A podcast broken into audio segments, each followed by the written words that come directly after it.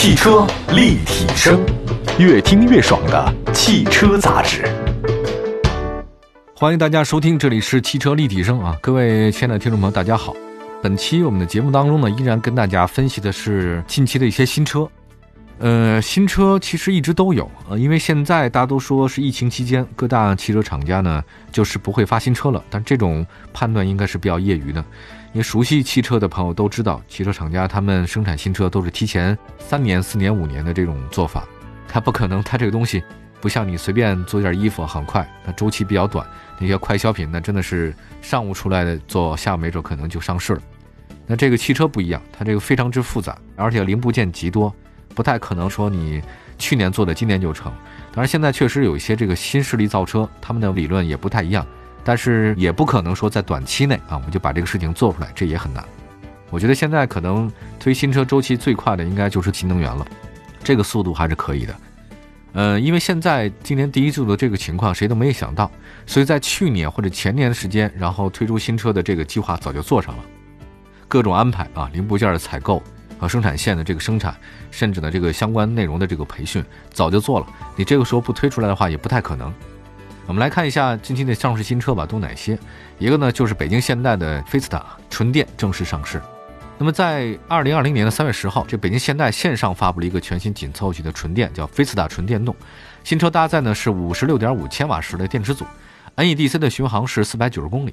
那么新车共推出三款车型，补贴后售价十七万三千八到十九万八千八，这个价格实际上倒还不算特别的贵啊，续航里程也基本及格。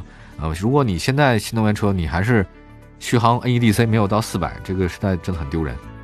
另外呢，北京现代还公布了一个叫“拥车无忧”的这个购车计划，补贴后售价十七万三千八的基础上，它还可以享受三万元的高额购车礼遇，以及三年免息、超值的置换补贴。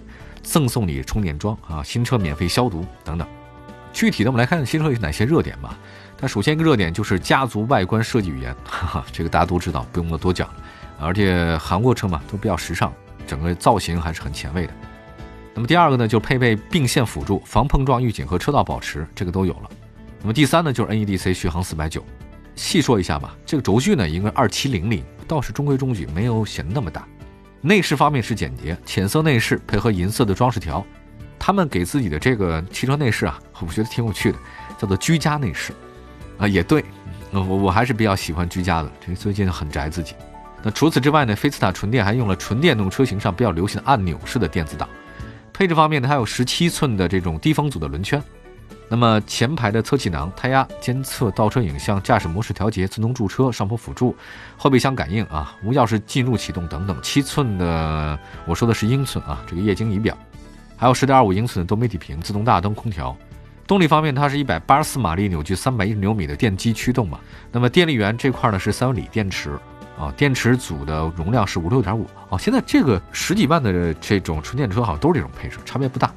那么它有一个快充模式啊，电量从百分之三十到八十需要四十分钟。纯电动车型啊，北京现代菲斯塔，那这个你说指望它能卖多少辆呢？我觉得这个是不现实。但是因为中国有现在这个政策嘛，就是积分，你这个企业如果只发展传统燃油的话呢，它这个不行啊，积分不够，所以你必须得搭着一些这个新能源车型来。所以啊，这款车型我觉得更多是为了平衡积分吧。你说他自己想卖多少，应该自己也没有什么计划。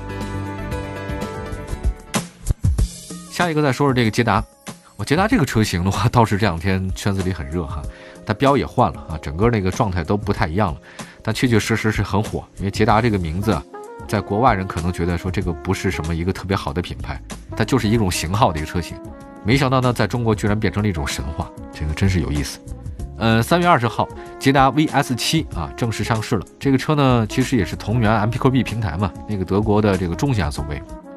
因为现在捷达单独成一个品牌嘛，所以它也得出 SUV 嘛。捷达旗下的这个品牌旗下的第一个旗舰 SUV，新车会推出四款车型，售价区间真的不贵，十万六千八到十三万六千八，我觉得应该算是目前价格最亲民的一个合资品牌的中型 SUV，性价比很高。此外呢，这个二零二零年的这个五月三十号前购买，并且注册为捷达会员，还可以享受这个会员抢先指导价。呃，同时呢，这个捷达品牌还要为很多抗击疫情一线的医护工作人员提供很乖大礼包。这个新车亮点的话，说一下，它是中型 SUV，轴距二七三零。看配置吧，这种车型配置一般不会特别高啊。果不其然，它只有一个主动刹车、自适应巡航、无线充电。这个无线充电啊，这个点蛮有意思的啊，就是我看他们那个就是那天上市的时候，那天晚上，所有的人发的朋友圈图都是把一个手机放在他那个手扣那个地方啊，中间搞了一个无线充电。那好像这个车其他本身好像都被忽略了啊，因为大家也都知道德国的车嘛比较乏味，都是那些。那那那你有什么卖点呢？好像就是无线充电这个卖点啊，这比较跳脱一点。看动力的搭配吧啊，一个是一点四 TSI 加六 AT 动力组合，这还是可以的啊，基本上也够用。那外观方面，捷达 VS 七采用捷达品牌的这个设计语言，它有一个叫做铠甲式的镀铬格栅，就比较粗犷嘛啊。LED 的大灯组和条形日间行车灯，它这个内饰方面，捷达 VS 七啊使用大量平直线条啊，我觉得这个倒不是说典型德系风格，典型的省钱风格。因为你弯曲的这个东西做模具来讲，就比做平直的这个东西要费事嘛，就费钱，对吧？但你要做平的东西，你就不用做工艺啊，直接拉出来就好了，所以它这个比较便宜。那么中控台略微向驾驶员一侧倾斜，这个倒容易，MPV 平台都这样。此外呢，三幅多功能方向盘的细节上钢琴黑漆啊，这个提升了质感。呃，配置方面它有一些主动刹车、前后车雷达、全影像、电子手刹、自动驻车、全景天窗、无钥匙启动、座椅加热、车内氛围灯、自动防眩目、双区空调等等。那么空间方面的话，得益于大众 MQB 平台的短悬长轴，对吧？所以短悬长轴的一个优点是什么？就是稍微的长一点，这个车空间就会有一点。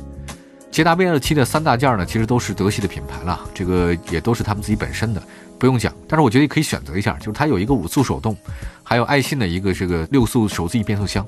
如果大家感兴趣的话呢，可能就是十万多块钱是那个手动的嘛，那十几万的话呢，你可以选那个六速手自一体的。就是你要喜欢德系品牌嘛，你就买吧，没什么太大差别，价格呢真的也不是很贵。但是如果你是十几万的这个车型的话呢？你要拼配置的话，我觉得这个还是拼不过 H 六。我想这个捷达品牌呢，它的目标定位长安还有长城嘛，它主要打的就这两个。如果这两个它能分一杯羹的话呢，其实也就够了。因为捷达现在说老实话，它这个全球采购价格配件零便宜的不得了了，它这个基本成本真的很低啊。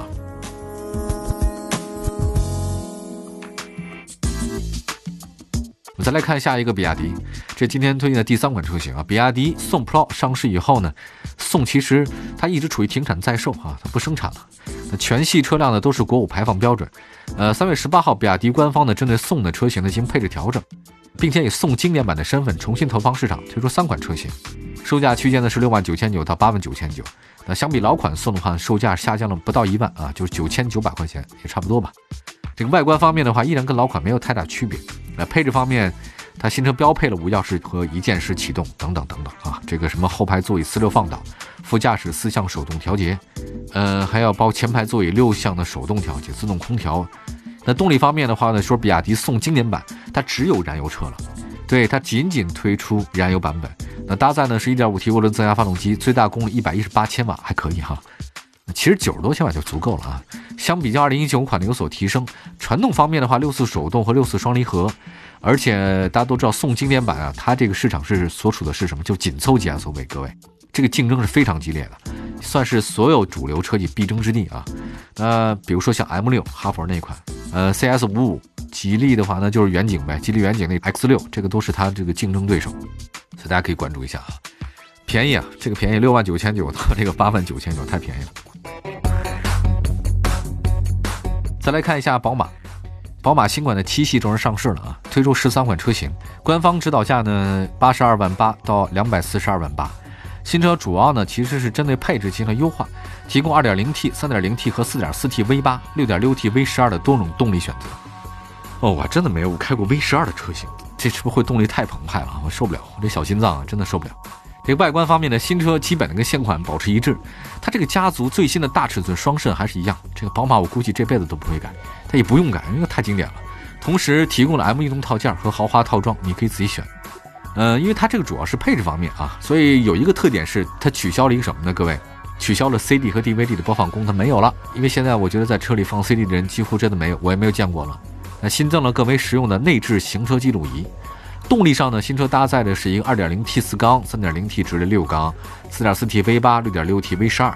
最大功率的话呢，从195千瓦。各位猜一下，那个 V 十二最大功率多少？四百三十千瓦。哎呦喂，这个也太狂野了吧！但是也得花两百四十多万，你加上税的话呢，百分之十几嘛，你加在一起，三百万，它那个最 V 十二那款啊，它都是匹配八速手自一体变速箱。